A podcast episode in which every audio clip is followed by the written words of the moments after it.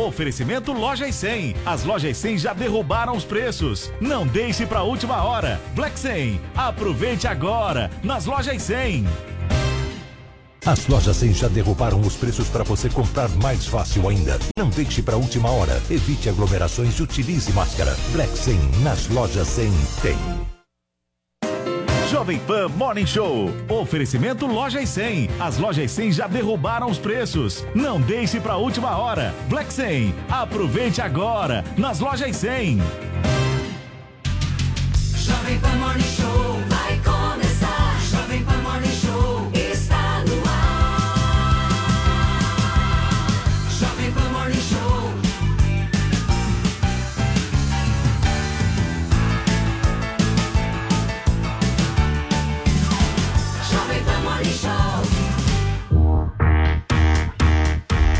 放 minha excelência! Bom dia para você, tudo bem por aí? Tudo certo? Tudo tranquilo? Seja muito bem-vindo, seja muito bem-vinda a mais um Morning Show que começa agora diretamente dos estúdios da Panflix em São Paulo, te trazendo muita política, entretenimento, música, esporte, tudo junto, misturado com a nossa bancada, com a nossa turma. Então eu queria te fazer um convite, fica com a gente até às 11h30 da manhã. O programa de hoje não tá chato não, viu, Samidana? Tá muito legal, vem com a gente.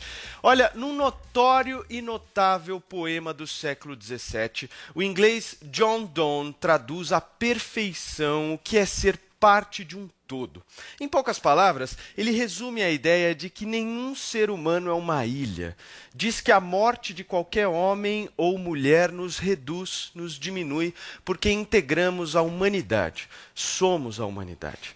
Gente, quem ontem tomou contato com a história do paulista Hugo Pereira, de 32 anos, de sua mulher, a potiguar Estela Souza, de 33, e do bebê do casal, morreu um pouco. Os três não resistiram ao desabamento de uma falésia na Praia de Pipa, no Rio Grande do Norte. Em fotos na internet publicadas pela imprensa, a família parecia sorridente, iluminada. John Donne tem razão. Apesar de muitas vezes embrutecermos, agirmos de modo egoísta e insensível, no fundo somos todos interligados e peças de uma só engrenagem. Sabemos disso e sentimos isso. Nossas condolências aos parentes e amigos desse trio. No programa de hoje, vamos falar também, gente, sobre a compra de madeira ilegal do Brasil, do segundo apagão no Amapá, do risco de um novo lockdown em cidades brasileiras e também do documentário Amarelo, do cantor e compositor Emicida. Venham com a gente, o Morning Show de hoje está no ar no rádio, no YouTube e na Panflix. Bom dia, Joel Pinheiro, tudo certo por aí? Vamos chapar o coco hoje? Bom dia, Paulo Matias. Hoje começamos muito mais elevados, com citação a John Donne aqui, então realmente chapar o coco ficou, fiquei me sentindo rebaixado por causa disso. Mas vamos elevar então, o nível.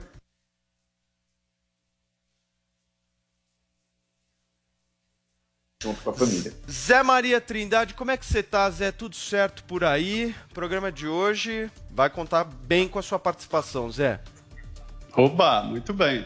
Olha, é, é, aquela história, né, de que nenhum homem é uma ilha e quem pensa que é ilha aqui são os políticos, porque todos têm os egos enormes. Né? Eu costumo dizer que quando morre um político, o corpo vai no caixão e o ego vai no caminhão.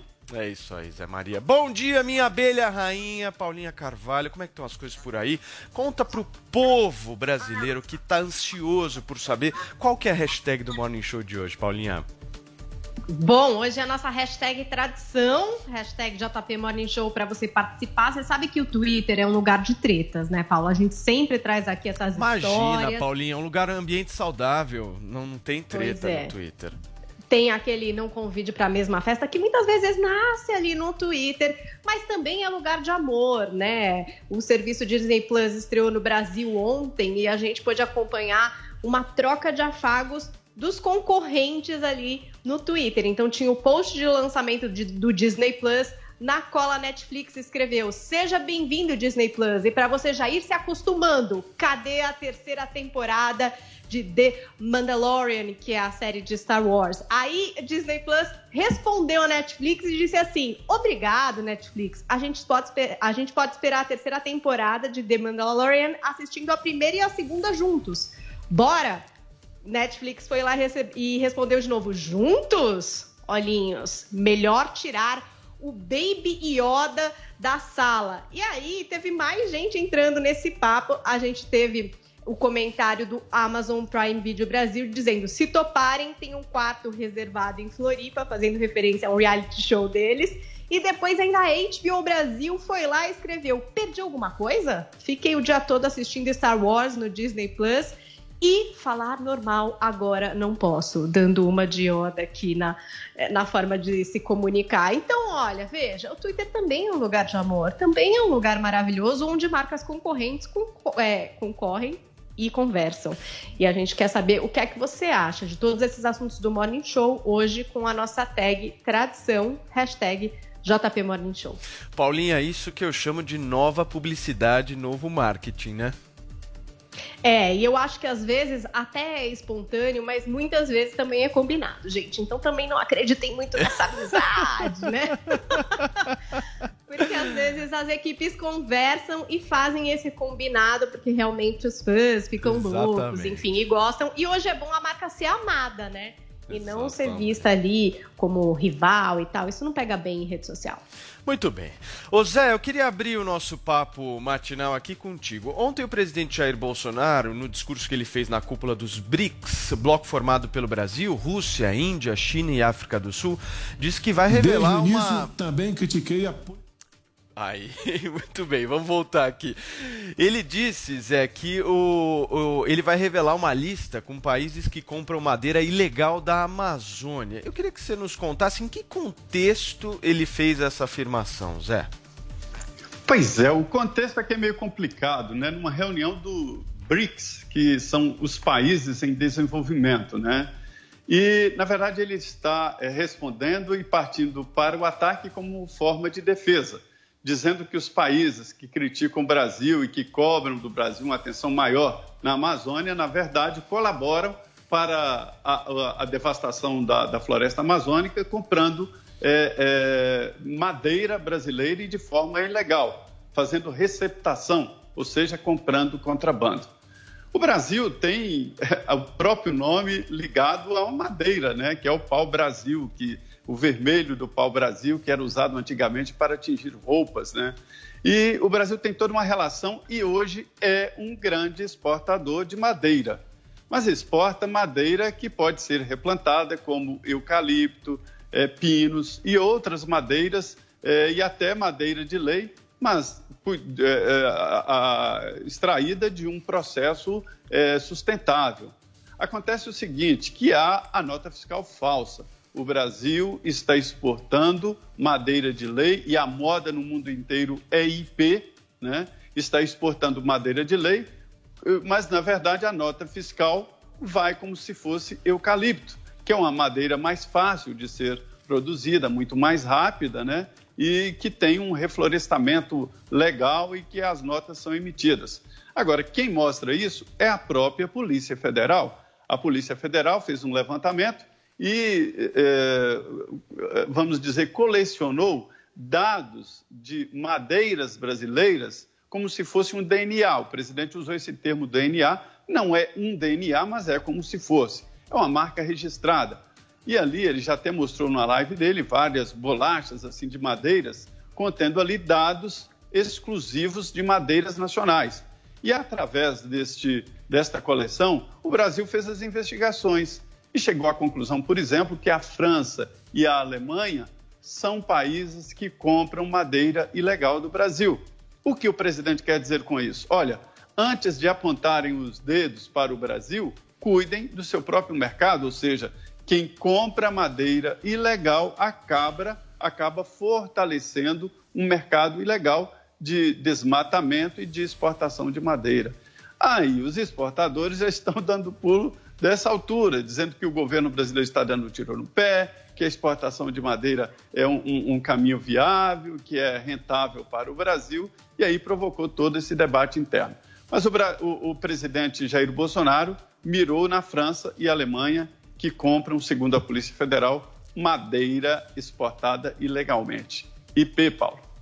Muito bem, Zé. Ô Joel, o que eu tô sentindo aí do presidente da República é que ele quer expor uma hipocrisia, né? Você acha que isso vai funcionar? Vai funcionar, talvez, para piorar, para prejudicar ainda mais os interesses econômicos do Brasil, Paulo. O presidente vem revela que alguns países, tenho certeza que tem outros também nessa lista aí, importam madeira brasileira ilegal. Ou seja, ele está admitindo que ele conhece que o Brasil está produzindo está, tá, madeira, produzindo, extraindo madeira de forma criminosa, com a anuência, inclusive, do nosso governo. Então, por que, que ele não combateu? Ele que tem que explicar agora. Então, combata esse crime ambiental que está acontecendo aqui. E outra, o ponto maior que ele quer fazer que é o seguinte: ah, já que pessoas, empresas importam madeira ilegal nossa na França, então, quando o governo francês critica a destruição da Amazônia, ele tá, a gente não precisa parar de destruir a Amazônia, a gente não, não precisa fazer nada quanto a isso, não deve ouvir eles é de um, é de um contrassenso, é de, um, é de uma falta de qualquer sentido lógico total. O Brasil, ele na, na União Europeia, no acordo Mercosul-União Europeia, tinha um grande aliado. Ainda tem, na verdade. É um país que mais quer que esse acordo vigore, que ele entre aí em operação e que a gente possa ter um comércio mais livre entre os dois blocos. Seria ótimo para os dois, que é a Alemanha. A Alemanha, mais, muito mais do que a França, a França tem essa agricultura forte, ela é uma voz ali mais de retração, de querer encontrar motivos para não acontecer, mas a Alemanha não. A Alemanha é um dos que quer que o Brasil e que o Mercosul comercializem mais com a União Europeia e que quer aprovar esse tratado. O Brasil agora tentando botar, ofender a Alemanha junto aí, um país que quer nos ajudar nessa, apenas nos distancia, primeiro, do objetivo de concretizar esse acordo comercial União Europeia-Mercosul. Lembrando que quando o governo Bolsonaro conseguiu aprovar ele na primeira fase, eu, por exemplo, elogiei, acho que é uma coisa positiva. O Brasil precisa disso, seria muito bom para nós. Então, isso ficou mais distante. Pelo contrário, está só criando mais animosidade, inclusive com nossos aliados, ali, como é o caso da Alemanha, nesse acordo. Segundo, ele vai piorar a vida da exportação de madeira brasileira, inclusive quando ela é feita de forma legalizada, porque agora botou isso na mira e para muitos importadores aí não vai importar se o presidente declarou que ah, é alguma madeira que tem falsa, toda a exportação de madeira brasileira aí vai ficar sob dúvida e sob cheque agora. Eu não duvido que a gente possa ter algumas, algumas retrações nesse sentido por causa disso. E não faz nada para resolver o problema real de desmatamento da Amazônia, do aumento das queimadas na Amazônia e no Pantanal, que são problemas reais que o mundo inteiro está vendo e não são só os outros países. É o Instituto Brasileiro, como o INPE, que nos avisa que as queimadas estão passando de qualquer limite e que o governo brasileiro parou de autuar infratores, parou de aplicar multas, parou de combater a grilagem, quer fazer a anistia da grilagem, quer permitir o garimpo liberado, inclusive de garimpeiros ilegais. Então, é um tiro no pé geral do nosso governo agora. Prejudica a nossa imagem lá fora, não justifica nem um pouco a gestão omissa, negligente, talvez criminosamente negligente do meio ambiente que a gente está vendo e prejudica os nossos interesses comerciais.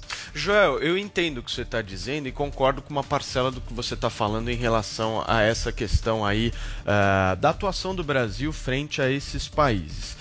Isso é uma ótica de visão e eu acho que você está certo nesse sentido de enxergar que o Brasil tem outros interesses que com uma ação dessa a gente sai prejudicado numa parcela aí do movimento político que está sendo feito. Agora, existe uma hipocrisia muito forte nesse processo ambiental, principalmente por conta e por causa da França a França nesse, nesse momento, e aí eu acho, acredito que esse seja o objetivo aí da tática que o presidente Jair Bolsonaro está tentando fazer, a França está vindo para cima do Brasil. Está querendo impor, inclusive, sanções ao Brasil e se dizendo a grande legalista, né? a grande é, pessoa que defende o meio ambiente, o país é, mor, que, enfim, não pode deixar a Amazônia acabar, mas a partir do momento em que a França faz isso e ao mesmo tempo compra madeira de maneira ilegal, essa é uma hipocrisia que precisa ser exposta, porque o Brasil também não pode só ficar apanhando, apanhando, apanhando, apanhando, abaixando a cabeça para países como a França, e enquanto isso, o seu Emmanuel Macron vai promovendo essa verdadeira hipocrisia, né? Então eu acho que são dois lados aí que a gente precisa medir. Eu entendo o teu ponto, concordo com isso, mas também existe um outro lado que o Brasil só vai apanhar então nessa história. Nós só vamos ficar apanhando, apanhando, mas, mas, apanhando. Mas deixa uma coisa, Paulo, o Brasil não está apanhando, assim, não é que a França é contra o Brasil nem nada disso. Existe um problema ambiental brasileiro. Nenhum país é 100% positivo e correto nas ações ambientais. Todos precisam melhorar. Olha o esforço que diversos países têm feito para poluir menos. E muitos deles não fazem o esforço que deveriam estar tá fazendo. A gente sabe como é difícil reduzir as emissões. Agora, ele está acusando o governo francês de criminosamente comprar madeira? Acho que não chegou a isso. Ele está dizendo, olha, tem importação indo para a França, mas não imagino que seja o governo Macron que esteja comprando madeira ilegal ali. Eu de deixa eu dar um exemplo similar. O Brasil, corretamente, critica e condena as violações de direitos humanos na Venezuela, não é? Estamos certos em fazer isso. Nosso Estado tem que fazer isso porque a ditadura venezuelana está num nível de monstruosidade aí de tiranias, as piores tiranias aí que a gente tem notícia na história recente. O governo brasileiro tem que fazer isso. Imagina se o Maduro chega e fala: olha a hipocrisia do governo brasileiro. A polícia militar brasileira, do Estado brasileiro, mata jovens na periferia. Teria algum sentido ele fazer isso? Teria, isso desculparia o Maduro em alguma medida ele apontar isso? É óbvio que a gente tem problemas com a nossa polícia, é óbvio que o Brasil às vezes acontecem violações de direitos humanos também, mas isso não muda nada. O fato de que, olha, a gente está vendo o que acontece na Venezuela, a gente está vendo as violações sistemáticas de direitos humanos estamos condenando, e se nada for feito, a gente vai ter que tomar medidas sim. Ô Zé, como é que você enxerga aí esse movimento da França? Você acha que o presidente Jair Bolsonaro faz bem ao, ao, ao fazer uma contraposição ao Emmanuel Macron nesse sentido? Estamos com um probleminha no áudio do Zé. Só eu não escuto o Zé? Zé, tá na escuta? Também não escuta. Também não. Zé... Pode, pode ir? Agora sim, agora sim, Zé, voltou. Pode falar. Tá. Então, o Joel leva é, é, em consideração uma é, falta de visão global de que o Brasil está colocando fogo na, na floresta amazônica, está é, desmatando para exportar madeira. Isso não é verdade. Essa comparação com a Venezuela não é própria porque o Brasil não está fazendo isso. O que está acontecendo é uma guerra por mercado do agronegócio e que o Brasil está sendo vítima. O presidente está reagindo exatamente para mostrar esta incoerência. Quando você compra um carro roubado, aí é uma comparação viável, compra uma peça roubada de um carro desmanchado, você está alimentando um mercado de roubo de carro que pode chegar a roubar o seu carro. Então é isso que quer mostrar o presidente Jair Bolsonaro. E muita gente disse que ele fez uma denúncia é, falsa, uma denúncia vazia. Não, ele tem dados e tem investigações mostrando, inclusive, quem são os clientes desse mercado de madeira ilegal. Né? Ele está mostrando os clientes. Além disso, ele é, está dizendo também de que o Brasil não vai ficar calado e quem apontar para o Brasil terá também que administrar e raciocinar sobre os seus próprios erros. Aí ele fala mesmo, que muita gente diz que não, não, é, não é válido, mas ele diz: quem está reflorestando é porque já é, é, tirou a floresta, está reflorestando, porque não tem mais onde é, reflor, desmatar. E o Brasil ainda preserva a floresta amazônica. Ela existe porque há todo um cuidado aqui no Brasil. Está em jogo, Joel, não sejamos ingênuos. Está em jogo é o mercado do agronegócio, sim. E o presidente Bolsonaro está tentando proteger o Brasil dessa ideia. E usou essa tribuna importante que é a reunião dos BRICS. É, e a Guiana Francesa, também é importante a gente pontuar isso. A Guiana Francesa, que é território ultramarino francês, também possui é, compra aí de madeira ilegal. Joel, você quer encerrar? Vamos, vamos pontuar finalmente. Sim, está em jogo o agronegócio brasileiro. O agronegócio brasileiro percebe também que se o Brasil não mudar a sua postura ambiental, a gente vai começar a sofrer boicotes. Tem grandes empresas multinacionais que já estão parando de comprar produtos brasileiros. Você tem a União Europeia agora correndo o risco de jogar no lixo esse grande acordo comercial que a gente poderia estar firmando. Lembrando que a Alemanha, no caso, é nossa aliada por esse acordo, mas mesmo ela está começando a botar em dúvidas, mesmo ela está sendo atacada pelo. Opa, o Zé Maria está. Tá... É, de que lado você está nessa disputa? De que lado você está nessa, nessa defesa do Brasil e, e no ataque dos adversários do Brasil? Eu estou do lado da defesa do acordo comercial Brasil, Mercosul, né? União Europeia. Eu quero que esse acordo vigore, porque ele vai ser benéfico para os dois lados. E na União Europeia eu estou do lado da Alemanha. A Alemanha é favorável a esse acordo. A França não. A França ela procura pretextos para não para poder recusar o acordo. A Alemanha procura nos ajudar até. Eu lembro quando o novo embaixador alemão chegou aqui no Brasil recentemente, ele disse: "Olha, vocês precisam mudar algumas coisas aí". O Brasil podia ter outra postura. O Brasil podia chegar, tá bom, ó, França e Alemanha, a gente todos nós queremos esse acordo. Alemanha, você está com a gente aqui, a gente quer aprovar isso, mas ó, temos aqui a lista da Caso Polícia Federal. bilionário. Aí, se o Brasil abaixar a cabeça, até o Putin elogiou o presidente Bolsonaro. Se abaixar a cabeça, se, da, se dar por vencido, acaba. Isso aí não tem argumento. Uma negociação só é boa quando você Joel. tem argumento para negociar. Joel, o grande ponto dessa história toda, do- Joel, o grande é ponto. Joel, o grande ponto dessa história toda é que há países lucrando com esse discurso hipócrita ambientalista nas nossas costas. Se a gente não tem um discurso um pouco mais firme nesse sentido, simplesmente a gente só apanha nessa história e não leva a nada. Esse é o ponto.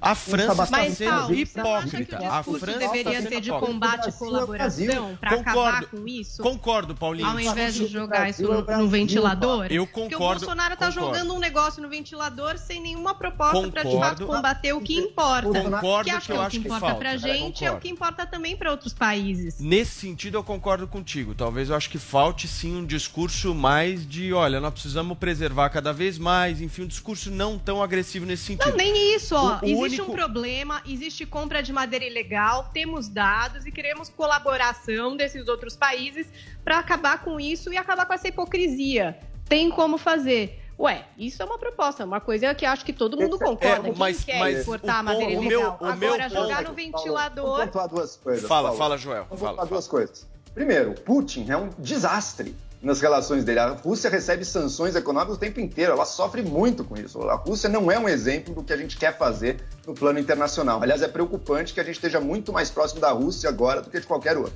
Segundo ponto, se o Bolsonaro tivesse a sério pensando no interesse nacional e não em só jogar para a plateia dele de direita aqui no Brasil, ele faria o seguinte: olha aqui, França, Alemanha, vocês estão apontando a piora no desmatamento brasileiro, ok. Olha o que eu vou mostrar para vocês aqui, ó, lista da Polícia Federal. Tem madeira brasileira sendo importada em grande quantidade ilegal para a França, para a Alemanha. Vocês vão Mas nos é isso que ajudar. eles estão fazendo, Joel. Vocês vão ter que nos ajudar. Não, vocês vão ter que nos ajudar a preservar a Amazônia aqui. O que o governo Bolsonaro faz é o contrário. Ele disse: eu não vou preservar a Amazônia porque é tudo mentira e vocês são hipócritas. E mais, eu não quero o dinheiro de vocês. Lembra que o, a- o Brasil tinha o Fundo Amazônia, financiado em parte pela Alemanha. A gente recusou este fundo agora. A gente não está aceitando, a gente está negando o dinheiro internacional que poderia estar ajudando no combate ao desmatamento. Bolsonaro usa isso como Maduro usa aí, olha, a polícia militar, a polícia militar brasileira está matando jovem aí. Portanto, eu também não preciso me preocupar com direitos humanos porque vocês são hipócritas ao me acusar. É a mesma coisa. Zé, você quer encerrar? Eu vi que você estava querendo falar alguma coisa. É, é porque o objetivo é, é esse, de demonstrar esta hipocrisia e de dizer isso mesmo. Não comprem madeira ilegal do Brasil, porque assim estarão contribuindo com o desmatamento. E o, o Putin, ele é respeitado nas negociações exatamente porque ele joga duro. Se ficar como antes, deixando as ONGs falarem em nome do Brasil, nós vamos pro buraco, né? Muito bem, vamos girar o assunto aqui no Morning, gente, porque pela segunda vez o Amapá sofreu um apagão. É o segundo blackout em duas semanas. Imagina só como é que tá a população lá, hein? O repórter Marcelo Matos explica direitinho pra gente o que, que aconteceu. Amapá volta a sofrer com apagão após promessas de normalização do sistema de energia elétrica. O senador Randolfo Rodrigues registrou a falta de luz. São 22 horas e 4 minutos. Eu estou aqui na zona sul de Macapá, na rua Ibamar Maia. É, Macapá está toda no escuro, salvo alguns locais que tem, como restaurantes que tem gerador, mas a cidade toda está no escuro. Estamos em apagão total em Macapá. As informações dão conta que também Santana, o município vizinho, Mazagão e outros municípios do estado também estão no escuro. Esse apagão iniciou por volta das 20 horas e 35 minutos e o que é mais grave, além do apagão total, nós estamos também com um apagão de informações. Numa audiência virtual do Congresso, o diretor da ANEL, André Pepitone, foi duramente questionado sobre o apagão na comissão mista que analisa os impactos da Covid no país. Randolfo Rodrigues da Rede lembrou que o Estado sofre reflexos graves desde o dia 3 de novembro, que 800 mil pessoas estão com abastecimento precário de água, impacto na higiene numa pandemia e culpou a Agência Nacional de Energia Elétrica pela não fiscalização efetiva da empresa LMTE, Linhas de Macapá de Energia, que comunicou em abril as dificuldades para manter seu sistema pelos efeitos do coronavírus. Sabe de quando é isso? É dia 7 de abril. Esse ofício anel.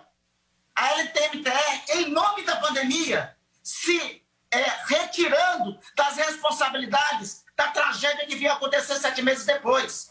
Os senhores receberam esse ofício dia 7 de abril. Não tem, assim, o debate, a reparação dos danos a essa altura é o mínimo. Na mesma linha, o senador Lucas Barreto, PSD do Amapá, culpou decisão da ANEL pelo apagão. Se a ANEL tivesse exercido seu papel, além de regular tarifas, não estaríamos passando por isso agora. O diretor da ANEL, André Pepitone, lembrou que nenhum sistema elétrico no mundo é infalível, imune a intercorrências, citou casos nos Estados Unidos e prometeu não aceitar negligência. Não vamos apurar somente a causa da falta do serviço de energia no Amapá e apresentar as medidas corretivas, como também vamos apurar responsabilidades e aplicar punições. Entendemos que essa situação é completamente inaceitável.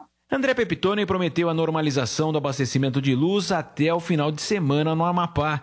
O diretor da ANEL garante que os consumidores serão ressarcidos por aparelhos danificados, mas danos morais e lucros cessantes dependem de processos no judiciário. O relatório com as causas do apagão, Pepitone prometeu para os próximos 10 dias e lembrou da possibilidade de multas pesadas e até a extinção da concessão. Ô Zé, alguém precisa tomar uma providência em relação a isso o mais rápido possível. Eu queria que você pudesse nos contar, o governo federal está fazendo alguma coisa? Está, está fazendo, mas é uma reação, né? Faltou aí a tal manutenção. Manutenção é aquele cuidado prévio que a gente só lembra quando tem uma crise. É o mesmo caso do TSE, a história de não fazer manutenção e não ter o supercomputador pronto para operar. Quando tem a crise é aí que descobre. Neste caso aí, entrou em debate aqui o processo de privatização.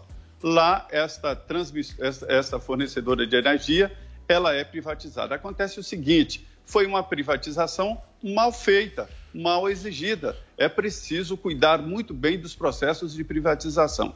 Em crises assim, a gente vê essa ligação dessas empresas, no caso aí, uma empresa espanhola, né, com políticos e esses políticos que favoreceram a privatização é que tem que explicar. Olha, Paulo, logo no início do processo de privatização, ainda no governo Fernando Henrique Cardoso, houve é, a necessidade e a aprovação no Congresso Nacional das agências reguladoras. Eu acompanhei esse processo e esse debate. A ideia era a seguinte: de que essas agências se transformassem nos defensores do consumidor. E eu não vejo assim, acredito que ninguém se sente defendida pela ANEL, que falta energia, ninguém explica, e não paga e não desconta na, na, no, seu, na, no seu boleto. Falta água, ninguém paga, ninguém fiscaliza. A qualidade da água, ninguém fiscaliza. É, a, a agência reguladora da área de minérios não tinha nenhum acompanhamento daquela barragem de rejeitos em Sobradinho e em Mariana. É, no transporte, a mesma coisa. Ônibus estão sendo assaltados e a agência não está nem aí. Quer dizer, ficaram órfãos os brasileiros depois de privatização mal feita. Eu defendo a privatização. No caso do Amapá, mais privatização ainda. Quebra de monopólio, o mercado regula e melhora a qualidade. É, o, mais do que cidadãos, são consumidores. E o contrato de fornecimento, ele é um contrato de mão dupla, vai e vem. Você tem que pagar, mas você tem que receber garantias de uma prestação de serviço perfeita. Então, é possível sim cobrar multas, cobrar o que foi danificado em alimentos, é, é, equipamentos eletrônicos danificados. Esta empresa tem que pagar. E não me venha dizer que ah, isso aí é a privatização que provocou. Não, não foi a privatização que provocou isso é um monopólio ou privatização muito mal feita. É preciso muito repensar as agências reguladoras no país. Mais uma vez, esse debate cai em cima da qualidade de representação das agências, que estão todas tomadas por políticos. O Joel, não apenas todas as perdas aí que nós relatamos agora através do Zé e da matéria, mas há uma perda também muito sensível, que é uma perda democrática em Macapá, né? Porque não teve eleição no domingo. Exatamente. Comprometeu até a ocorrência das eleições. Vão ficar para depois aí com esse novo apagão. Nem sei como é que se o calendário vai ser novamente atrasado aí. E acho que o Zé Maria colocou bem. É uma questão que envolve a discussão desse modelo de privatizações. e que não cabe o maniqueísmo. Não Assim como não cabe dizer não, o Estado é sempre ineficiente, o Estado nunca funciona, também não cabe dizer que a privatização é sempre boa ou sempre ruim. Né? Nesse caso, a gente teve, infelizmente, a gestão de uma empresa privada. Na verdade, a empresa mãe até faliu uns, um tempo atrás, teve que ser vendida para outra, a, a empresa de energia lá de Macapá, e por uma regulação mal feita, por uma previsão no contrato de que instalaria um outro transformador que acabou nunca sendo instalado pela empresa, não foi cobrado direito também, a coisa chegou no nível atual. Não existe solução mágica, não existe, é ideológico se você diz, não, tem que ser tudo estatal, não, tem que ser tudo privado, tem que ser tudo bem feito. O estatal tem problemas, a ineficiência, o fato de ali ninguém tem um incentivo para produzir melhor, para inovar, para levar adiante, para abocanhar, para dominar mais mercados. Isso cria problemas, isso cria muito gasto desnecessário, buraco nas contas públicas. São os problemas da gestão estatal. A gestão privada também pode ter problemas ali. Pensando apenas no lucro, vão deixar de lado também, se não for bem regulamentado, um monopólio desse, podem deixar de lado o serviço à população, não fazer os investimentos que deveriam estar sendo feitos pensando no futuro, pensando apenas na lucratividade de curto prazo. Então, os dois modelos têm suas falhas e suas qualidades. Se a gente vai privatizar, e muitas vezes é preciso e é positivo fazer a privatização ou algo misto, uma concessão, uma parceria público-privada, o diabo mora nos detalhes, né? O diabo mora aí na como é que você vai, primeiro, fazer esse contrato, quais são as obrigações de cada um, e segundo, como é que você vai fiscalizar e co cobrar o que estava estipulado originalmente no contrato. Nesse caso, foi uma falha geral. Gente, vamos girar o assunto aqui no Morning, infelizmente, para uma notícia de cortar o coração de qualquer ser humano. O que, que aconteceu com aquele casal e o bebê em Pipa, no Rio Grande do Norte, hein, Paulinha? Pois é, Paulo. Esse casal e um bebê de sete meses morreram após parte de uma falésia desabar no início da tarde de ontem na praia de Pipa, um dos principais destinos turísticos do Rio Grande do Norte. Né? Uma das vítimas, que é o Pereira, de 32 anos, gerente de um hotel ali da região, é natural de Jundiaí, no interior de São Paulo, e morava havia alguns anos em Pipa. O Hugo, em 2017, ele inclusive saiu do interior de São Paulo numa Kombi, a companhia de uma cadelinha chamada Brisa, e juntos eles percorreram 14 mil quilômetros, visitando 15 estados brasileiros. É, essa travessia do Hugo foi é, assunto de diversas matérias, então a gente via ali esse estilo de vida nômade, interessado na natureza, é, muito diferente. É, e que até inspira as pessoas né, a visitarem diversos lugares no mundo. Você sabe que a cadelinha Brisa também foi soterrada e morreu nesse acidente de ontem. As pessoas que viram o acidente narraram que o casal e o filho estavam sentados perto da falésia quando ocorreu o desabamento. A mãe, inclusive, tentou proteger o bebê, que chegou a ser encontrado respirando, chegou a ser atendido por uma médica que estava ali, por acaso, mas não resistiu e acabou falecendo no local. É, esses moradores da região também falaram bastante sobre os riscos que essas falésias representam e que eles mesmos costumam alertar os, ban os banhistas sobre o perigo de acidentes. O que acontece é que conforme as marés enchem, elas acabam atingindo ali a base dessas falésias, desgastando essas bases, o que deixa a parte de cima vulnerável a desabamentos. Outro agravante que também pode acontecer e que aumenta o risco de desabamento é a questão de ocupações no topo da falésia. Então, isso também pode causar estabilidade e agravar essa questão dos desabamentos. Muitos turistas procurando sombra acabam colocando ali a sua toalha, a sua canga próximo dessas falésias, se expondo a riscos. A prefeitura de Timbal do Sul disse que coloca placas para alertar desses riscos e que inclusive nesse local haveria uma placa, mas a questão é que isso não tem ação alguma, porque quando a maré sobe, leva a placa embora. Então, a hora que a pessoa chega lá, não tem aviso nenhum. É, a prefeitura também disse que tem ação de fiscais que costumam avisar também os banhistas para que saiam ali do local. Tem inclusive uma informação que foi dada pelo secretário de comunicação do município, Fábio Pinheiro, de que o casal teria sido avisado dos riscos por um fiscal da prefeitura pouco antes do acidente. Então também tem o comentário dos moradores de que antes essas falésias elas ficavam mais distantes do mar e agora não o mar tem batido forte nelas e causado mais e mais deslizamentos. Os perigos do trecho já haviam sido alertados em uma recomendação feita pelo Ministério Público Federal do Rio Grande do Norte, que fez inclusive com que o município contratasse uma equipe de profissionais para mapear as áreas de maior ameaça.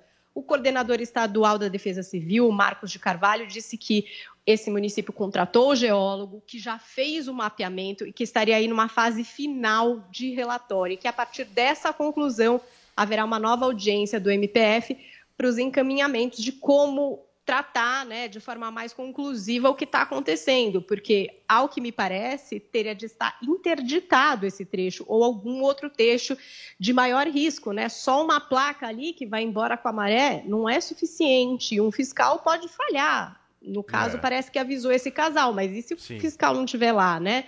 É complicado. Bom, após o acidente, equipes da Defesa Civil do Rio Grande do Norte e de Timbal do Sul estiveram em Pipa para decidir sobre uma possível interdição do trecho, olha lá. E os estabelecimentos do topo da falésia vão passar também por é, inspeção. E aí, o que é que a gente teve também? O ministro do Turismo, Marcelo Álvaro, Álvaro Antônio, lamentando o acidente, manifestando solidariedade aos familiares, amigos das vítimas. O ministro do Desenvolvimento Regional, Rogério Marinho, disse que determinou que a Defesa Civil apoie o município no levantamento das causas e no enfrentamento do problema para evitar tragédias como essa, né? Para que isso não volte a acontecer. É importante ficar alerta, porque a gente tem outras regiões, inclusive no litoral do Ceará, que apresentam ali falésias e que são é, de um grande volume de visitação, né? Você tem o Monumento Natural das Falésias de Berberibe, tem também Canoa Quebrada, Icapuí e outros locais. Então deve-se monitorar, mapear esses É. locais com maior risco e tomar bastante cuidado na hora da visitação. E principalmente pelo que eu venho percebendo aqui, é, das matérias que têm saído, consultar os moradores da região, que já tinham bastante consciência a respeito desses deslizamentos e serviam até como fonte de alerta para banhistas e turistas desavisados. Gente, eu já tive em Pipa. Vocês já foram para Pipa? Pipa é um dos lugares mais lindos do Brasil que eu já fui. É impressionante, já passei um Réveillon lá, o negócio é paradisíaco mesmo. E, ô Zé, eu queria começar conversando contigo, batendo um papo contigo sobre isso e te perguntando: você conhece bem o Nordeste, né? Eu acredito, pelo menos. Sim, É, Sim negócio- conheço. Conheço e a minha, de- minha segunda casa é Porto Seguro. É, pois é. Esse negócio de falésia é perigoso mesmo, Zé? É perigoso, inclusive na região de Porto Seguro, lá existem falésias na Praia do Espelho, né? Próximo ali de Trancoso, para quem conhece um pouco depois de Trancoso, perto de Caraíva, também existem falésias enormes e tal, mas que não, não, não, não tem esse perigo. É, isso aí é em decorrência de, de um aumento do volume do oceano que vem invadindo algumas áreas, inclusive chegando a algumas falésias. É, eu, Paulo, não consigo tirar a minha racionalidade, é um momento triste, para dizer o seguinte: se há exploração turística, o município tem que tomar cuidados, tem que proteger os turistas, né? E é, um, um- um isolamento tinha que estar feito ali permanentemente para impedir, se possível, até a força, não deixar ninguém ficar debaixo de uma falésia que pode desmoronar. Isso aí é uma obrigação do município. Ele explora é, economicamente esta beleza natural e tem responsabilidades também, né? É triste demais. Joel, a vida é frágil e o fim pode chegar sem dar nenhum aviso, né, meu caro? Sem permitir nenhum tipo de despedida, sem que a gente conclua ritos de passagem que a gente julgue importantes. Como é que a gente vive tendo consciência dessa fragilidade? Pois é, o normal é que a gente viva, passe o nosso dia a dia em meio a trabalho, discussões, planos do futuro, entretenimentos vários, sempre evitando que chegue à nossa consciência essa verdade que é uma das poucas certezas que a gente tem. A morte virá. Nós todos vamos morrer. Hoje estamos aqui, amanhã talvez não estejamos mais. Isso é verdade para cada um de nós. E a gente busca esquecer disso e tirar da nossa consciência essa, essa lembrança, porque ela realmente nos atormenta. Mas, como uma notícia trágica dessas nos lembra, ela vem sem pedir permissão, sem que ninguém espere, sem que a gente tenha planejado nada, ela pode acontecer com qualquer um de nós. Claro, cada um de nós sempre tenta também se proteger e evitar e cuidar dos nossos entes queridos, mas tem coisas que fogem ao nosso controle. Nós não somos senhores de todas as circunstâncias em que vivemos. Então, a certeza da morte, ela fica sempre no, no pano de fundo da nossa mente. E em casos como esse, ela é trazida ao plano de frente e nos faz refletir um pouco sobre como tudo isso aqui é muito frágil e como podemos perder tudo que a gente considera mais valioso, porque é tudo muito delicado. A vida humana é um sopro, é de uma fragilidade e ao mesmo tempo é sagrada, é tudo que nós temos, mas também por muito, muito pouco e sem que a gente queira ou espere, pode ir embora. Muito bem, são 10h40 da manhã, 20 para as 11 da manhã. Deixa eu me despedir aqui do nosso Zé Maria Trindade, que ficou nesse primeiro bloco com a gente aqui no programa. Zé, brigadão, viu? Amanhã tamo junto. É isso, obrigado, muito bom dia, bom dia a todos. Até Valeu. amanhã. Paulinho e Joel, continuamos aqui, o trio firme e forte, porque na volta do intervalo comercial nós vamos falar de coronavírus, dona Paula, porque o negócio está aumentando, né? Pois é, e aí as vacinas também publicando seus estudos, né? É. Então vamos conferir aí se tem alguma novidade positiva. Daqui a pouquinho, gente, vamos pro intervalo comercial. O Morning Show tá de volta em instantes aqui na programação da PAN. Jovem Pan Morning Show. Na Jovem Pan. Net. Quem comprar sem ver os preços das lojas 100 vai perder dinheiro. A Black 100 continua com tudo o que você procura. Não deixe para a última hora. Aproveite agora nas lojas. 10 horas e 46 minutos, estamos de volta, gente, aqui com o Morning Show na programação da PAN. E olha, tem uma galera muito preocupada com a taxa de contágio do coronavírus no Brasil. Ela voltou a crescer bem e a gente vai tentar entender com a reportagem da Letícia Santini agora tudo e daqui a pouquinho a gente comenta. Com 685 novas mortes por Covid-19 em um período de 24 horas, o Brasil voltou a apresentar média móvel de óbitos diária acima de 500 na última semana. Ao todo, 166.699 brasileiros perderam a vida por complicações da doença. Em todo o país, já são quase 6 milhões de infectados, sendo que 5 milhões e 300 mil estão curados. Segundo dados do Imperial College de Londres, a taxa de transmissão da Covid-19 no Brasil também voltou a ficar acima de 1, nível considerado alto. A piora dos índices coincide com uma alta das internações por Covid já registrada em diversos estados. Em São Paulo, a quarentena foi prorrogada até o dia 16 de dezembro. Nesta terça, o governador João Dória ressaltou, porém, que a situação está sob controle. ainda que tenhamos tido um pequeno aumento nas internações nos hospitais de São Paulo, privados e públicos, ah, nas últimas duas semanas. Este aumento foi de 18%. Ele não é determinante para chegarmos a qualquer nível de ampla preocupação, como já tivemos no passado, onde algumas UTIs estavam até com 75%, até um pouco mais de ocupação. Mas elas significam um sinal de atenção, de cuidado e de zelo. Em Curitiba, a prefeitura suspendeu por tempo indeterminado as cirurgias eletivas nos hospitais da cidade. O retorno das aulas para alunos de até 10 anos nas escolas particulares da capital paranaense, no entanto, foi mantido. No Rio de Janeiro, escolas municipais reabriram parcialmente nesta terça, mas a adesão foi baixa já que os alunos podem continuar estudando em casa. Uma pesquisa Datafolha, encomendada pela Fundação Lehman, mostrou que os professores da rede pública estão mais preparados para dar aulas remotamente.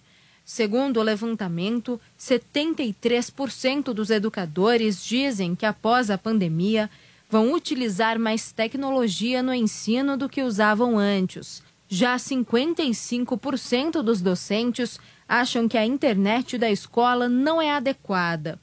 A gerente da Força Tarefa Educação Covid-19 da Fundação Lehman, Cristiane Castilhos, reforça que o ensino remoto só vai funcionar se houver uma boa infraestrutura. É o professor que vai voltar para a escola para atender a parte dos alunos que estão regressando, ele vai precisar encontrar uma escola que esteja conectada com uma internet numa velocidade suficiente para ele poder atender os alunos que ficaram em casa. Ele vai precisar também ter equipamentos e ter uma condição de poder dar aula neste modelo híbrido.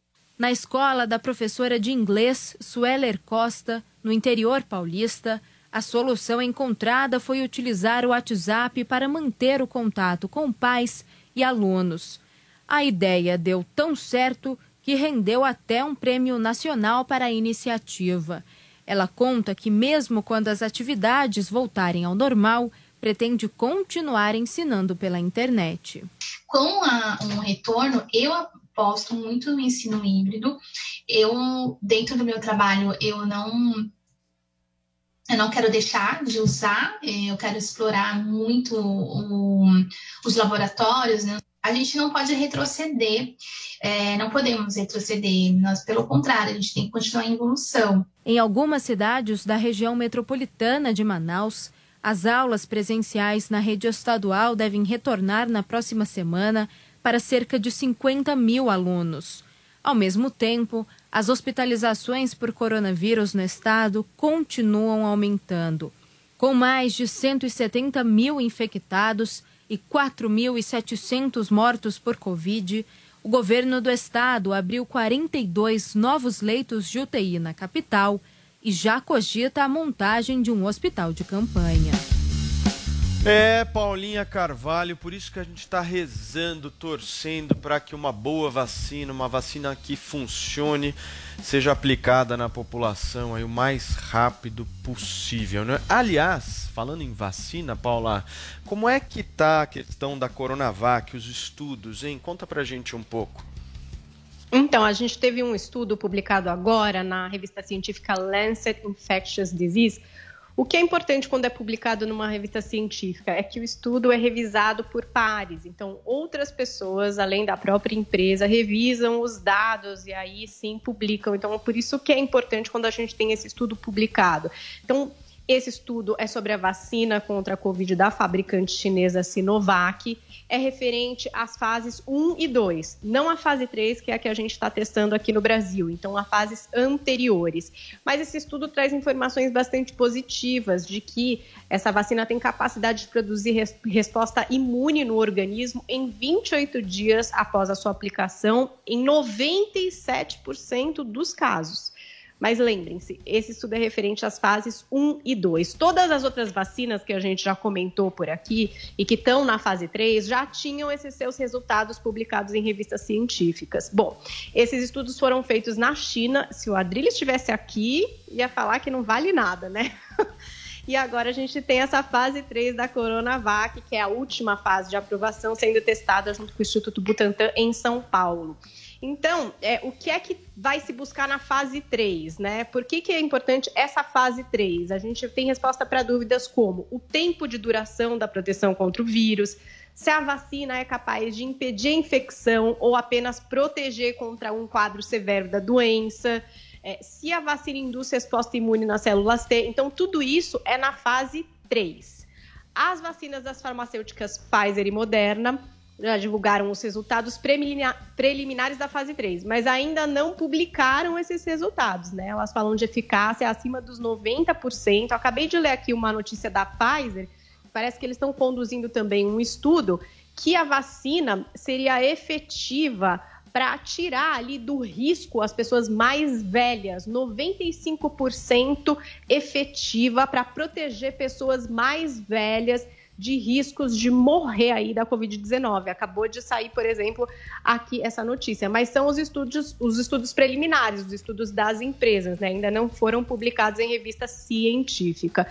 Então vamos lá, Coronavac, estudos da fase 1 e 2 sugerem que a vacina protege dá ali anticorpos neutralizantes, leva a acreditar que essa vacina possa nos proteger da infecção Nesses testes realizados, parece que ah, o esquema ideal seriam duas doses, então uma primeira, intervalo de 28 dias, e uma segunda, alcançando essa taxa alta de mais de 90% de proteção.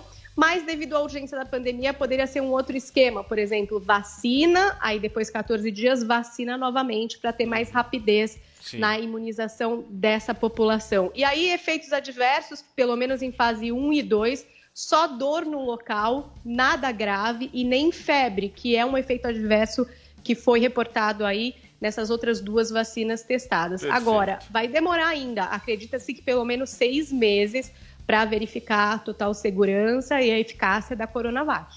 Perfeito. Paulinha Joel, eu vou precisar ir para um rápido intervalo comercial agora. Na volta, a gente vai discutir aqui no Morning Show se nós teremos ou não teremos um lockdown no Brasil. Como é que vai ser essa segunda onda? Aguenta aí, daqui a pouquinho a gente está de volta. Jovem Pan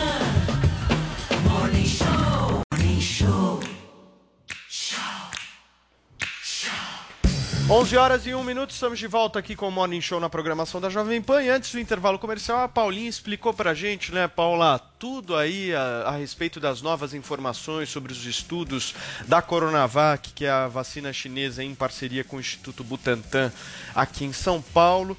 A Paulinha também abordou a ampliação né, do número aí de casos aqui no estado de São Paulo também. E agora a gente ia partir para uma discussão dessa possível aí restrição futura por parte dos governos, né? Será que vai ter lockdown aqui no Brasil? Será que não vai ter lockdown aqui no Brasil?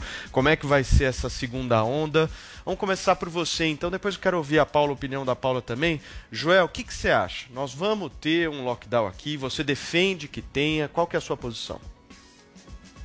A gente vai ter que olhar para o número de casos, para o número de internações. Eu posso dizer o seguinte: se as internações subirem, se os hospitais públicos e privados chegarem próximos a 100% da sua capacidade, se os leitos disponíveis estiverem acabando, se as pessoas que tiverem outros problemas de saúde, que tem câncer, que sofreu um acidente, que teve parada cardíaca, enfim, todos os outros problemas de saúde aí que existem, estiverem numa situação em que não tem mais leito para botar doente e o sistema está próximo do colapso, é evidente que, de novo, vamos ter que dar uma fechada, uma quarentena na sociedade para permitir que os hospitais possam dar conta da demanda pelo número de leitos.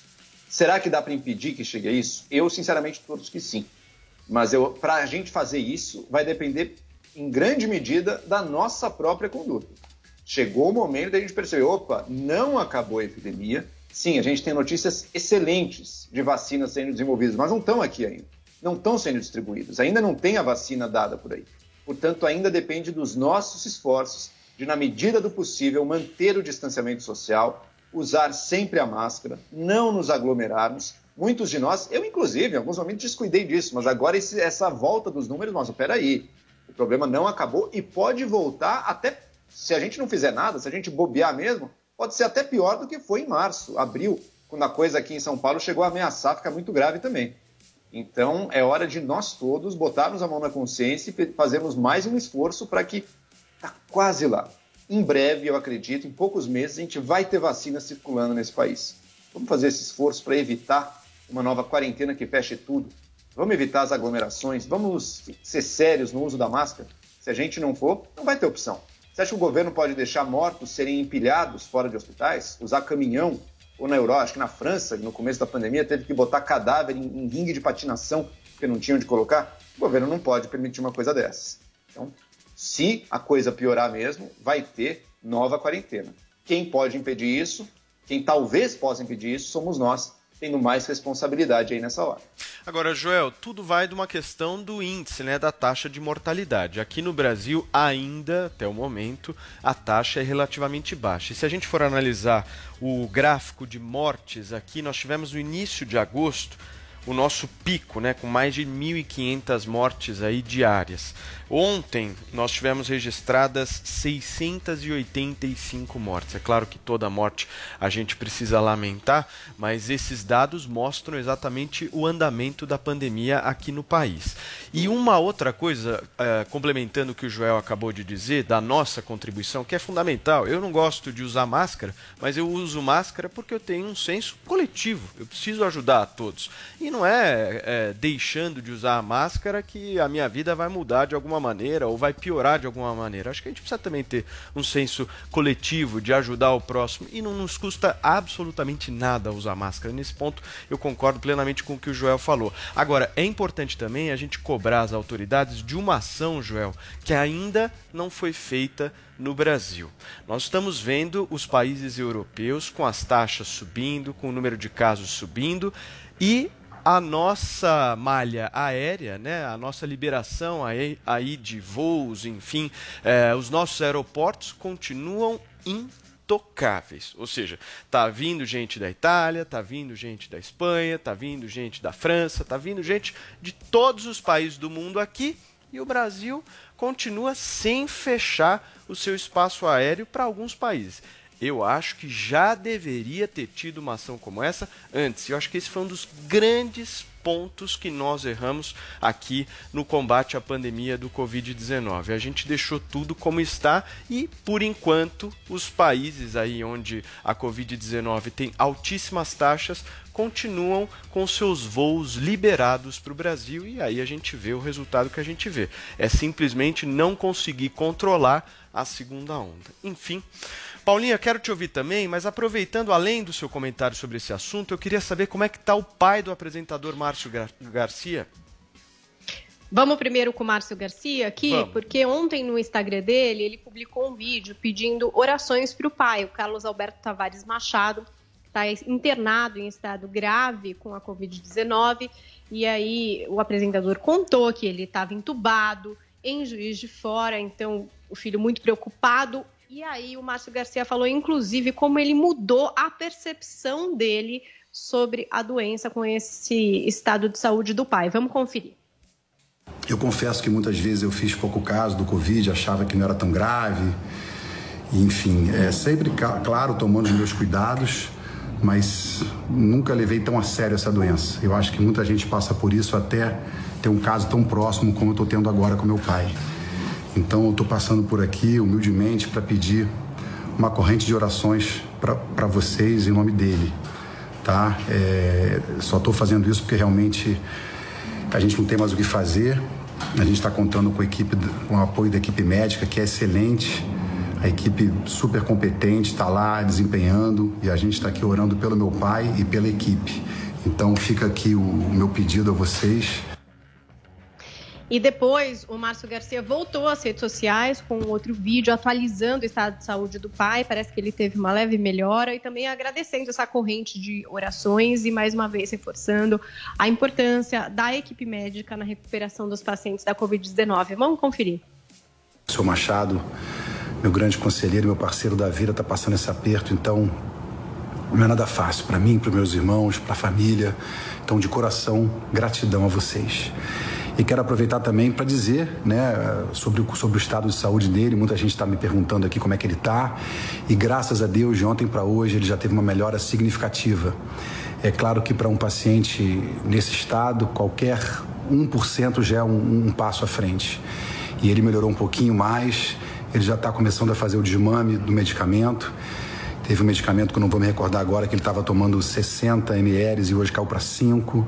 Ele está respondendo bem, está fazendo hemodiálise, está respondendo bem. É, então é muito confortante saber que essa corrente está servindo, está ajudando e está fazendo com que ele se recupere mais.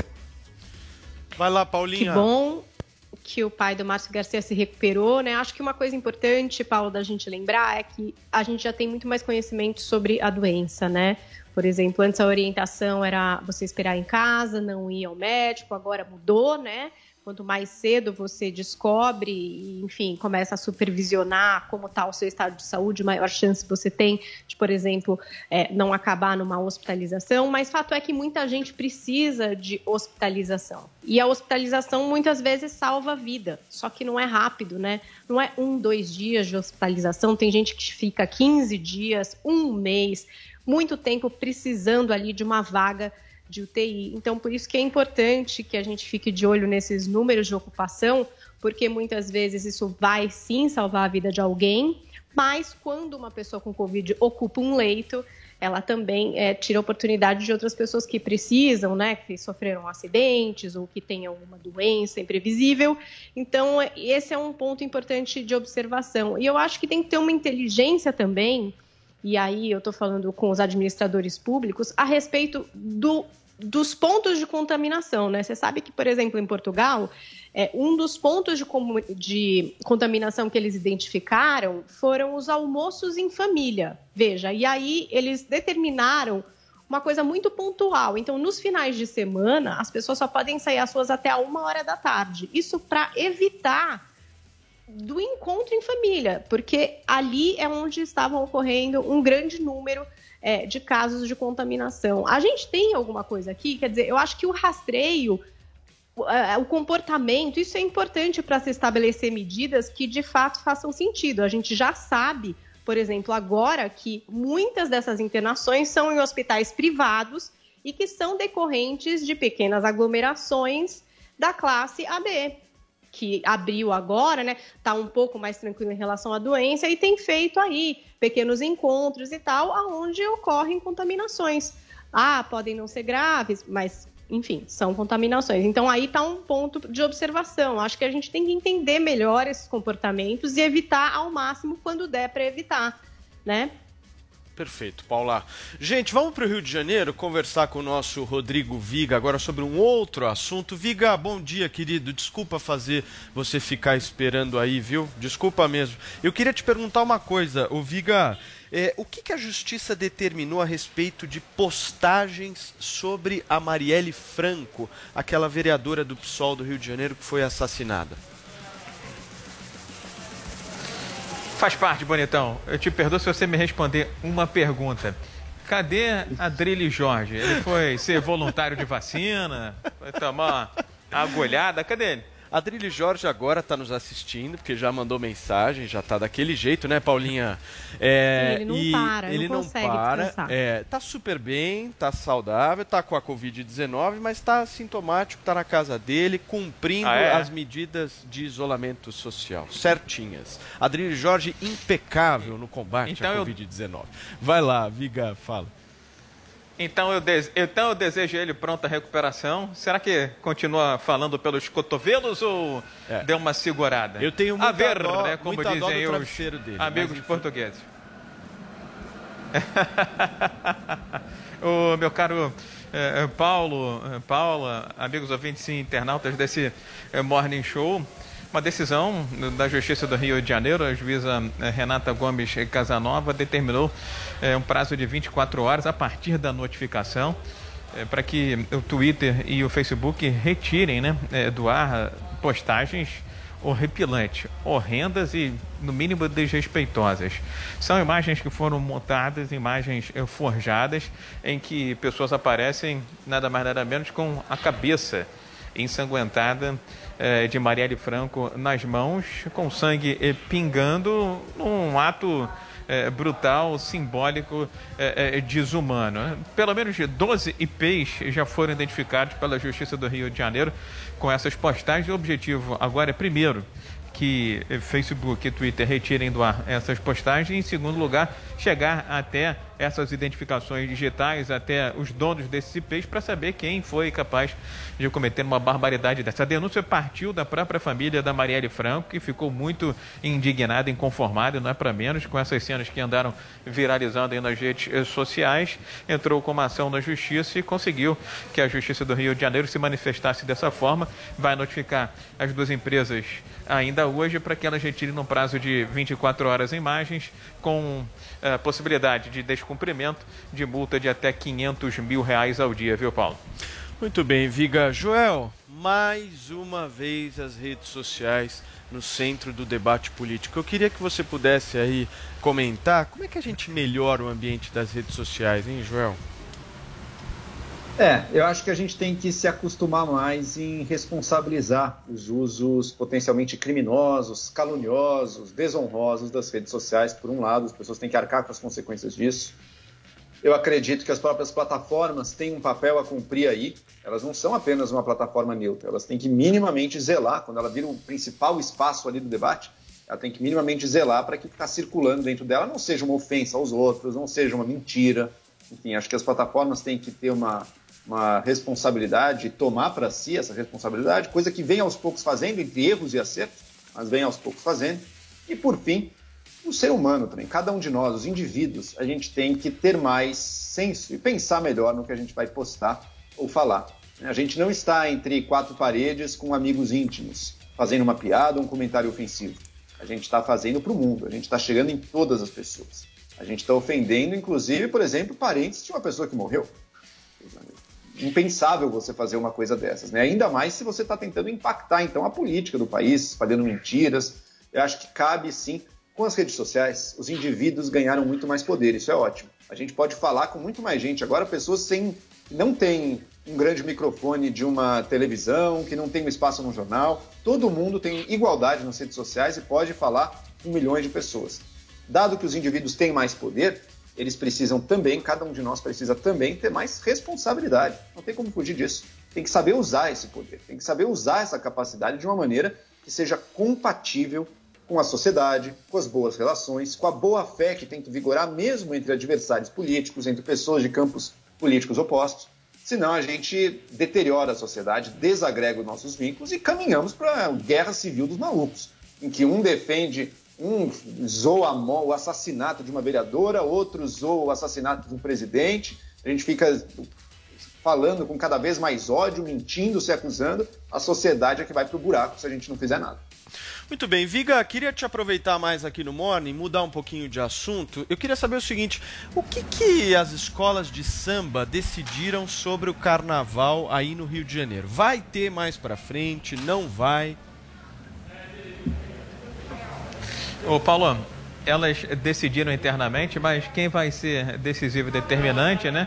É o sistema de saúde, ou seja, se teremos imunização, se teremos vacina ou remédio contra a Covid-19. Eles estão tentando de qualquer jeito, de qualquer maneira, não cancelar a festa de 2021, que já foi adiada por uma data indeterminada. A gente sabe que o carnaval é meados de fevereiro, mas aquele tradicional desfile na Marquês de Sapucaí não vai acontecer porque até lá não vai ter é, vacina e o carnaval ali é só a ponta final de todo um processo, né? Todo aquele é, processo de preparação, barracão, fantasia, ensaios e muito mais. Então as escolas de samba escolheram uma data, talvez seja a data limite para que o carnaval possa acontecer.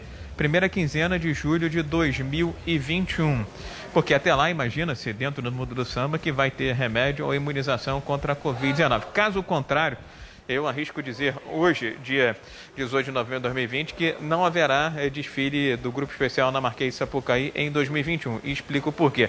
Porque eh, não há como encavalar uma preparação em cima de uma outra preparação. O carnaval começa muito antes. Então, se deixar o desfile muito para o meio ou final do segundo semestre do ano que vem, isso acaba comprometendo é, o carnaval do grupo especial no ano de 2022. Então, não tem carnaval de rua, não tem carnaval na Marquês Sapucaí, organizado pelas autoridades, porque eu duvido que não tenha bloco saindo, que não tenha fulhão pulando 14, 15 e 16 de fevereiro do ano que vem. E também eu duvido que não tenha uma mini escola de samba saindo por ruas e avenidas do Rio de Janeiro é, na festa do ano de 2021, viu, Paulo? Perfeito. Rodrigo Viga aqui com a gente no Morning Show. Viga, brigadão, viu? Abração para você aí no Rio de Janeiro e volto sempre, querido. Valeu, garoto. Aqui no Rio de Janeiro a preocupação com a Covid também é bem grande, viu? Taxa de ocupação disparando, menos leitos e tem esse papo também, essa discussão sobre segunda onda, lockdown ou continuidade é, da primeira onda. A gente fala isso em uma outra oportunidade. Grande abraço. Valeu, e um Viga. grande e caloroso abraço para o Adrilho Jorge, viu? Valeu, querido. Abração para você. Paulinha, continuando aqui no papo sobre carnaval, eu vi uma entrevista que eu particularmente gostei muito da Preta Gil, dizendo que ela é a favor de cancelar a bagaça toda, que nem se adiar para o segundo semestre, ela é favorável exatamente pelo número aí de casos, enfim, a falta da vacina. Você concorda com ela? Nossa, eu acho bem difícil ter carnaval esse ano, gente. Assim, eu nem sou muito carnavalesca, eu entendo completamente quem é, mas vocês conseguem imaginar uma aglomeração assim na rua, pessoal lá como se nada, né? E no caso da Preta Gil ainda ela colocou a questão, né? Tanta gente morrendo, quer dizer, não faz nenhum sentido, né? Talvez comemorar. Eu concordo um pouco com ela e acredito, como o Viga falou, que, gente, cadê? A vacina ainda não tá, sabe? A gente não tem realidades aí para acreditar de que vai dar tempo. Eu não sei se nem em junho, gente, será? É. Agora que eu li aqui da Coronavac para vocês, tempo, né, diz que tem Paulinha? mais seis meses de teste. Como que vai, entendeu? Tamo em se der tudo certo, se der tudo certo, maravilhosamente certo, se tiver todas as doses, se todo mundo imunizar, gente, é acreditar demais, né? Eu acho que esse ano a gente devia ficar mais low profile. Não sei se dá para fazer uma live carnavalesca no Zoom. Eu não aposto não num carnaval. Não, e você deu a informação da Coronavac agora há pouco aqui no Morning, que são duas doses, né? Então vamos imaginar que fosse a Coronavac, tem um tempo aí de 14 dias, não é isso que você falou? De uma dose é, para outra? é 28 é o do estudo, mas eles especulam que 14 de intervalo já daria aí uma ótima imunização. E se tudo der certo, É, né? Porque a gente tá na fase 3, precisa do resultado de fase 3 ainda. Então, gente, não me parece que é alguma coisa tão concreta assim pra gente já marcar datas e fazer planos, né? É. Mas quero estar errada, hein? Quero que em junho, se der, tenha um grande carnaval, todo mundo esteja bem, mas os fatos não trazem aí muita esperança, não. É, minha gente, 2021 tá chegando, mas nós vamos ter que ser muito firmes e fortes, porque não vai ser um ano fácil, ainda vai ser um ano de reconstrução de toda essa história. É o que eu acho. Lógico, eu torço que nem a Paulinha para que seja o mais rápido possível. Se aparecer a vacina amanhã, maravilhoso, for testada, tiver segurança, todo mundo poder eh, aplicar, ótimo. Mas eu não acho também que essa é a nossa realidade. E você, Joel, o que, que você acha? Pois é, eu infelizmente estou começando a ficar pessimista também com a possibilidade de ter carnaval no ano que vem. Se em meados do ano que vem, talvez a população não esteja ainda vacinado bastante. Eu ainda lembro que tinha, a gente estava com a expectativa de que no início, já janeiro de 2021, começasse a vacinação. Eu não perdi totalmente a esperança nisso, não. Mas vamos acompanhando. Uma coisa, uma coisa é fato: a gente está pela vacina. Sem essa vacina não vai ter. E se tiverem as vacinas, daí a gente pode voltar a ter esperança. E eu lembro de um evento histórico. Há 100 anos atrás, o mundo inteiro passou por uma pandemia terrível também, que foi a gripe espanhola, e que dizimou muitas pessoas. O Brasil também perdeu muita gente. E ela terminou. Paulinha, a gente olha pro Joel e vê a cara de um carnavalesco, né? Com certeza. Muito. Ele é o rei dos bloquinhos. É, não. Não sei. É visível. É só olhar pra cara do Joel e a gente fala: ah, esse cara é do carnaval, né, meu? Não sou exatamente do carnaval, mas gosto, mas gosto que as pessoas se aglomerem, sinto falta disso. Sabe que a cada ano que passa eu vou um pouquinho mais pro carnaval. Eu ainda não consegui amar esse negócio, não, mas quem sabe um dia, quem sabe um dia eu me divirto. Mas, lembra, mas só voltando então para a história. Em 1918 teve a gripe espanhola e teve o carnaval de 1919. Foi chamado o Carnaval da Ressurreição. Foi quando a epidemia tinha finalmente passado e foi um dos maiores carnavais que já teve na história, do tamanho da alegria. Talvez o nosso carnaval de 22 cumpra esse papel, o Carnaval da Ressurreição. Se é que em 2021 realmente a gente não vai conseguir ter. Muito bem. Rapidinho vamos girar o assunto. Último assunto. Quem quer saber mais sobre a vida e a obra do rapper Emicida vai poder conferir no novo documentário Amarelo é Tudo Pra Ontem. Já tá rolando o trailer, né, Paulinha? Pois é, lançaram o trailer ontem, 8 de dezembro, a estreia na Netflix desse documentário, que vai misturar uma apresentação icônica do Emicida no Teatro Municipal de São Paulo em 2019, no mês da consciência negra, foi gravado né, em novembro. Esse documentário é dirigido pelo Fred Ouro Preto, mistura entrevistas, tem Fernanda Montenegro, Zeca Pagodinho, Pablo Vittar e até mesmo animações, que é uma paixão do Emicida, para contar essa história. Vamos conferir um pouquinho, dar um sobe som aí. Eu não sinto que eu vim, eu sinto que eu voltei. E que de alguma forma, meus sonhos e minhas lutas começaram muito tempo antes da minha chegada. Então, ó, aí você tá vendo imagens do Movimento Negro Unificado, fundado em 78. Então, além de contar a sua própria história, o Emicida também é, vai trazer mais é, dessa questão da resistência negra que ele fala tanto, né, em seu trabalho que ele vive na pele de fato, né? Então vai ter essa história do movimento negro unificado, vai ter é, esse marco da apresentação dele e esses 100 anos de cultura negra no Brasil. Então você que quer conferir esse documentário, já anota aí, coloca um alarminho 8 de dezembro na Netflix. Amarelo é tudo para ontem. E se eu puder recomendar para vocês, ouçam os podcasts de Amarelo Prisma, porque esse projeto do Emicida foi muito global, né? Além do álbum, teve uma série de podcasts, vídeos, entrevistas, culminando agora com o lançamento desse documentário na Netflix. Muito bem, Paulinha, temos tweets? Temos dois tweets aqui, um da Ida Lima, que diz o seguinte: Onde você passa, os bares lotados. Aglomeração em bailes na rua. Fico pensando que só eu estou preocupada com a Covid-19 e tomando cuidados. Ida Ah, Lima muita gente tem essa presente, né, percepção, Paulinha? É, hoje eu peguei dois, assim, cativos, né, na nossa É. tag clássica, que é JP Morning Show. Ó, o Tiozão Games, que ontem fez um vídeo maravilhoso que a gente não conseguiu passar aqui do nosso personagem Zé Bama. Ele mandou aqui, ó. O que a gente mais exporta para o exterior é a cara de pau dos nossos políticos. É que tal exportar, importar um pouco de consciência com a ecologia para variar? Tem uma ilustração aqui boa de um político cara de pau, não sei se vai dar para mostrar, mas depois vocês olhem lá na hashtag JP Morning Show. Muito bem. Olha, meus queridos, Joel, Paulinha, queria agradecer vocês, porque nós estamos aqui firme e forte. É, não tá fácil, não. Momento difícil esse finalzinho de ano. A bruxa tá solta. Queria mandar um beijo pro Adriles, um beijo pro Vini, que tá curtindo as suas férias com fotos maravilhosas nas praias que ele tá curtindo lá. Ilha tá Bela, lindo. Super falta aqui no programa. Queria mandar um beijo para nossa Fernanda Ortiz, diretora de TV aqui desta emissora, que infelizmente perdeu a sua mãe. Um beijo, Fê, os nossos pêsames, a nossa admiração por você e pelo seu trabalho. E queria agradecer as quase 20 mil pessoas que ficaram conosco, mesmo a gente aí sem a nossa composição original e a gente aqui firme e forte, essa galera nos acompanhando. Um beijo para vocês, Paulinho, um beijo para você. Até amanhã. Até amanhã, gente. Um beijo, Joelzinho. Até amanhã. E eu. Paulinha. Até amanhã. E eu acho que você tem cara de carnavalesco mesmo. Isso tá. Acho que é a sua alma. É a sua alma. Joel Pinheiro, carnavalesco. Gente, muito obrigado mais uma vez pela audiência, pela participação de vocês. A gente tá junto e misturado amanhã, 10 horas da manhã, aqui na Jovem Pan. Tchau.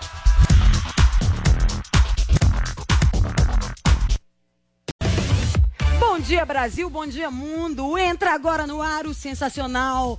Tô na pan. Espero que vocês achem sensacional, tá? Porque eu amo. Acordar às quatro e meia da manhã pra vir preparar esse programa pra vocês é um prazer, uma honra e um privilégio. Lembrando que o Tô na Pan você pode ouvir pela Jovem Pan FM, mas se quiser assistir com imagens, temos look do dia. Hoje eu estou num micro biquíni. Brincadeira, tá? Vocês podem assistir pela Jovem Pan Entretenimento, pelo Panflix, que é o nosso aplicativo, ou pelo YouTube.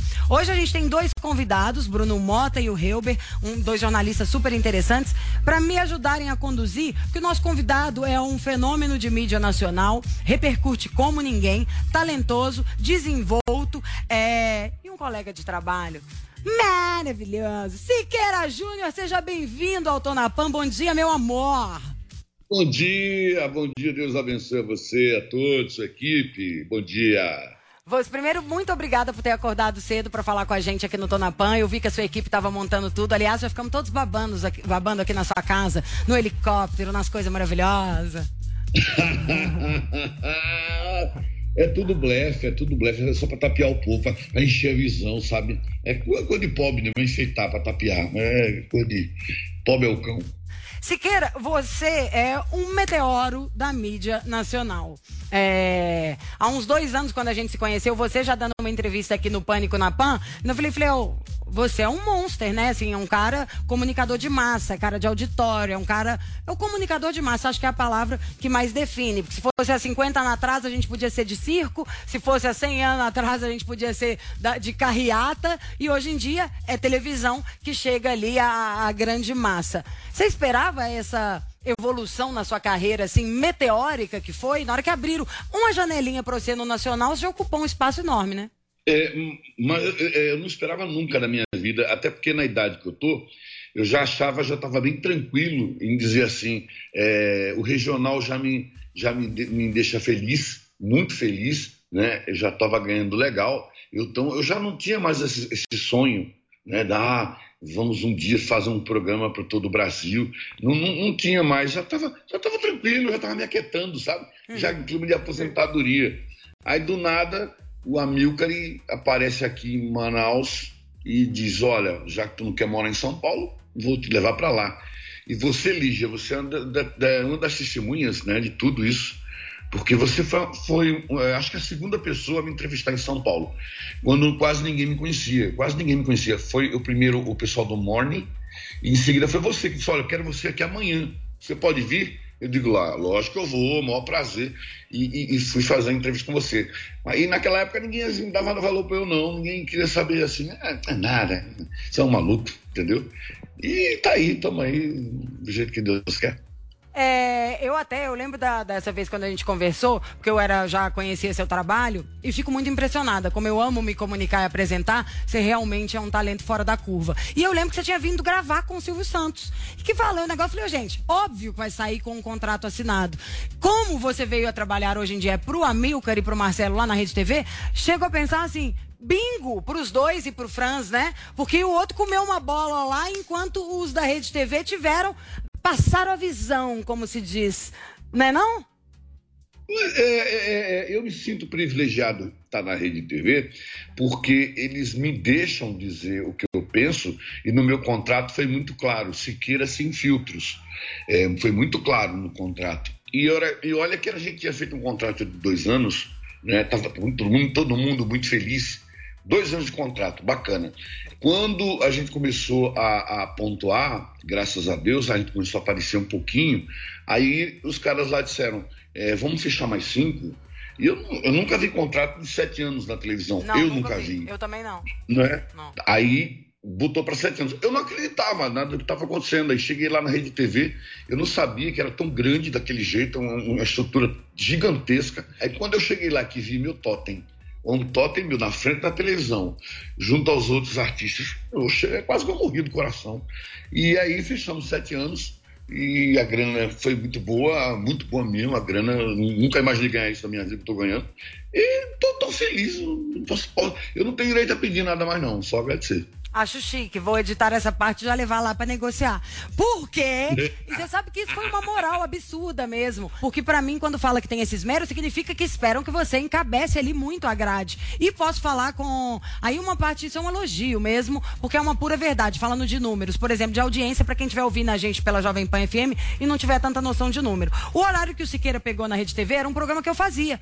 E que dava muito resultado comercial. Vocês não estão entendendo o que era a dificuldade de subir um décimo, dar um ponto e meio no Ibope, que é um, um número assim, existente para a Rede TV, um bom número. É, era vamos soltar fogos, entendeu? Conseguimos dar um e-mail, média 09. O Siqueira entrou, desde a primeira semana já foi um